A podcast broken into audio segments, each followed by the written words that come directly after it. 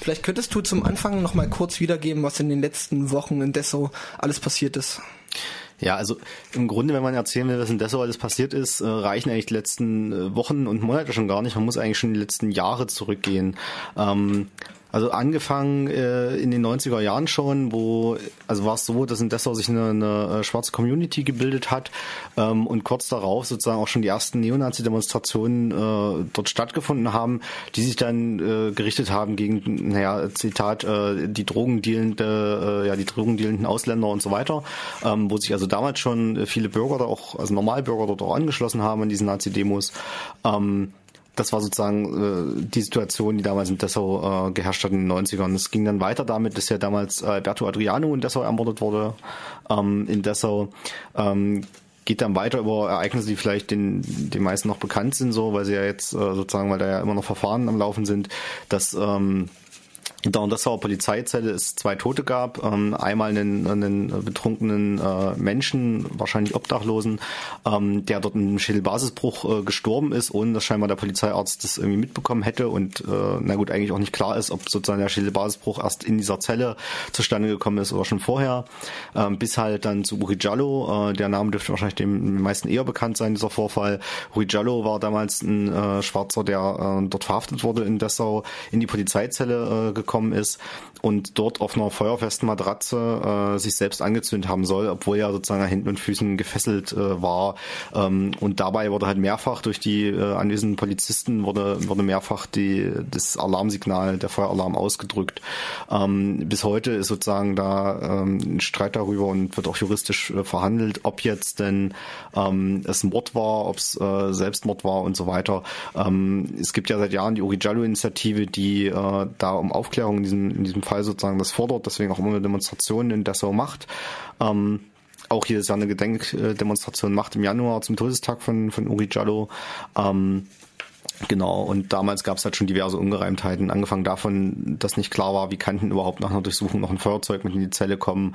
Ähm, bis hin dazu, dass sozusagen vor Gericht sich Polizisten gegenseitig gedeckt haben. Selbst der Richter, der damals das erste Verfahren geleitet hat, gesagt hat, dass dieses Verfahren eigentlich eines Rechtsstaates unwürdig ist, weil eben äh, ja da gemauert wird, Beweise äh, verschwunden sind, äh, Videos verschwunden sind, ähm, die Polizisten sich gegenseitig gedeckt haben, ihre Aussagen scheinbar abgesprochen und auch vorbereitet waren und so weiter und so fort. Dieser Prozess zieht sich jetzt schon seit seit Jahren her.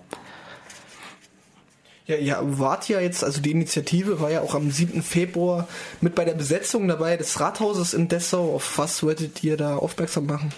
Genau, äh, da ging es uns dann konkret um die Ereignisse sozusagen in diesem Jahr. Ähm, angefangen damit, im Januar gab es eine dieser schon angesprochenen Gedenkdemonstrationen für den, für den getöteten Uri Giallo.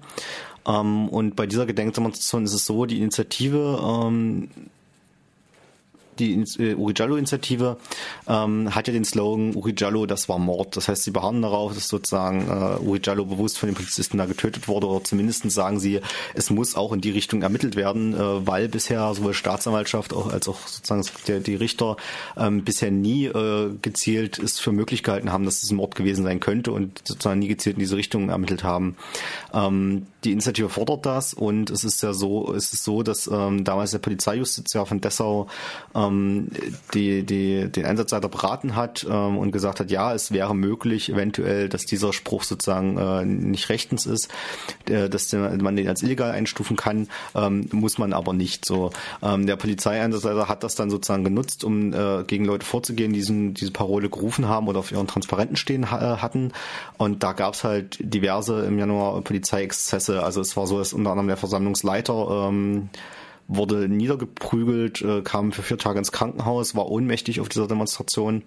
Ähm, es wurden Leute geprügelt, die teilweise Transparente hatten, die über, wo dieser Spruch überhaupt nicht äh, drauf stand und so weiter. Es gab also diverse Verletzte. Ähm, wie gesagt, zwei Leute am Ende, die ins Krankenhaus mussten. Ähm, und das war das eine. So, dann daraufhin äh, gab es sozusagen äh, die Aussage von Stahlknecht, unserem Innenminister von Sachsen-Anhalt, äh, der gesagt hat, ja, okay, wir, sie hätten deeskalieren sollen sozusagen. Dies, das war nicht nicht richtig, äh, was die Polizei gemacht hat, und es wird ermittelt. Es gibt eine lückenlose Aufklärung. Zitat Stahlknecht. Äh, und er sagte, die Polizeivideos von damals sollen vom Innenausschuss äh, gezeigt werden, und der Innenausschuss soll sich sozusagen dann selbst eine Meinung darüber bilden. Ähm, und das des Weiteren war es so, dass dann in Dessau ähm, ja äh, einige Monate später war es jetzt so, dass ein Asylbewerber in Dessau einen äh, Fußballspieler vom, vom Dessauer Fußballverein ASG Vorwärts Dessau ähm, mit einem Messer angegriffen hat. Ähm, und daraufhin sich dann am, also derjenige wurde, wurde schwer verletzt, musste ins Krankenhaus, hat es aber überlebt, die ganze Attacke. Und es ist jetzt so, dass ähm, am Abend sich dann ein Mob gefunden hat von ja, rund 300 Menschen, ähm, eine Mischung im Grunde aus äh, Hooligans des Vereins, ähm, Anhängern des Vereins, äh, Angehörigen von dem, von dem Opfer, äh, Neonazis und ganz normalen Bürgern. Ähm, auf der Demo wurden auch diverse rassistische Parolen wie eben kriminelle Ausländer raus und ähnliches gebrüllt. Ähm, und die Stimmung, ja, also damals war es halt tatsächlich noch eine spontane Demonstration und wurde auch zugelassen.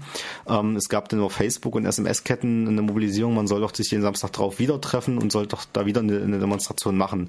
Ähm, auch da haben sich Nazis angekündigt äh, und da war ja die Demo sozusagen vorbereitet, wurde aber nie angemeldet. Ähm, der Fußballspieler selber, der Verletzte, hat sich von dieser Demo distanziert, auch der Verein und so weiter. Ähm, und es war so, die Uri Jallo-Initiative hat daraufhin gesagt, okay, wir melden eine Gegendemo an.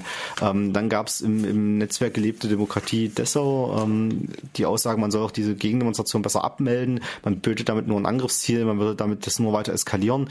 Ähm, es wäre besser, es abzumelden, ähm, nicht eine Gegendemo zu machen ähm, und die, die sozusagen ja rassistische Bürgermob-Demo, wie auch immer, äh, werde sowieso nicht laufen, weil sie ja nicht angemeldet ist. Äh, als denn der Tag dran war, hat das Ordnungsamt sie trotzdem genehmigt und zwar als spontane Demonstration mit einem spontanen Anmelder. Und das, obwohl es eigentlich keine spontane Demonstration war, weil ja schon ewig vorher dazu aufgerufen wurde. Ähm, zudem hätte man es auch unseres Erachtens von unserer Initiative untersagen müssen, weil erstens da Leute äh, offen mit Quarzhandschuhen rumgelaufen sind, was Waffen sind, was laut Versammlungsgesetz verboten ist. Zweitens Teilnehmer vermummt waren. Ähm, und drittens äh, der Anmelder ein vorbestrafter Neonazi war. Alles Gründe, eine Demo abzumelden. Wäre das eine migrantische oder eine linke Demo gewesen, wäre das auch passiert. Ähm, dann hätte man sowas nicht laufen lassen.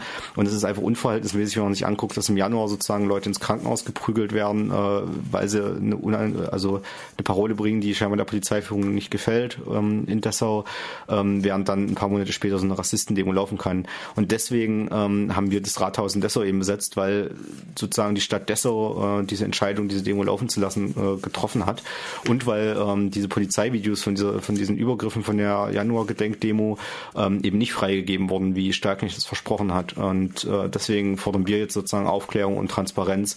Ähm, wir wollen, dass die Videos freigegeben werden. Wir wollen wissen, wie es sein kann, dass so eine Demonstration von Neonazis da genehmigt wurde und so weiter und so fort.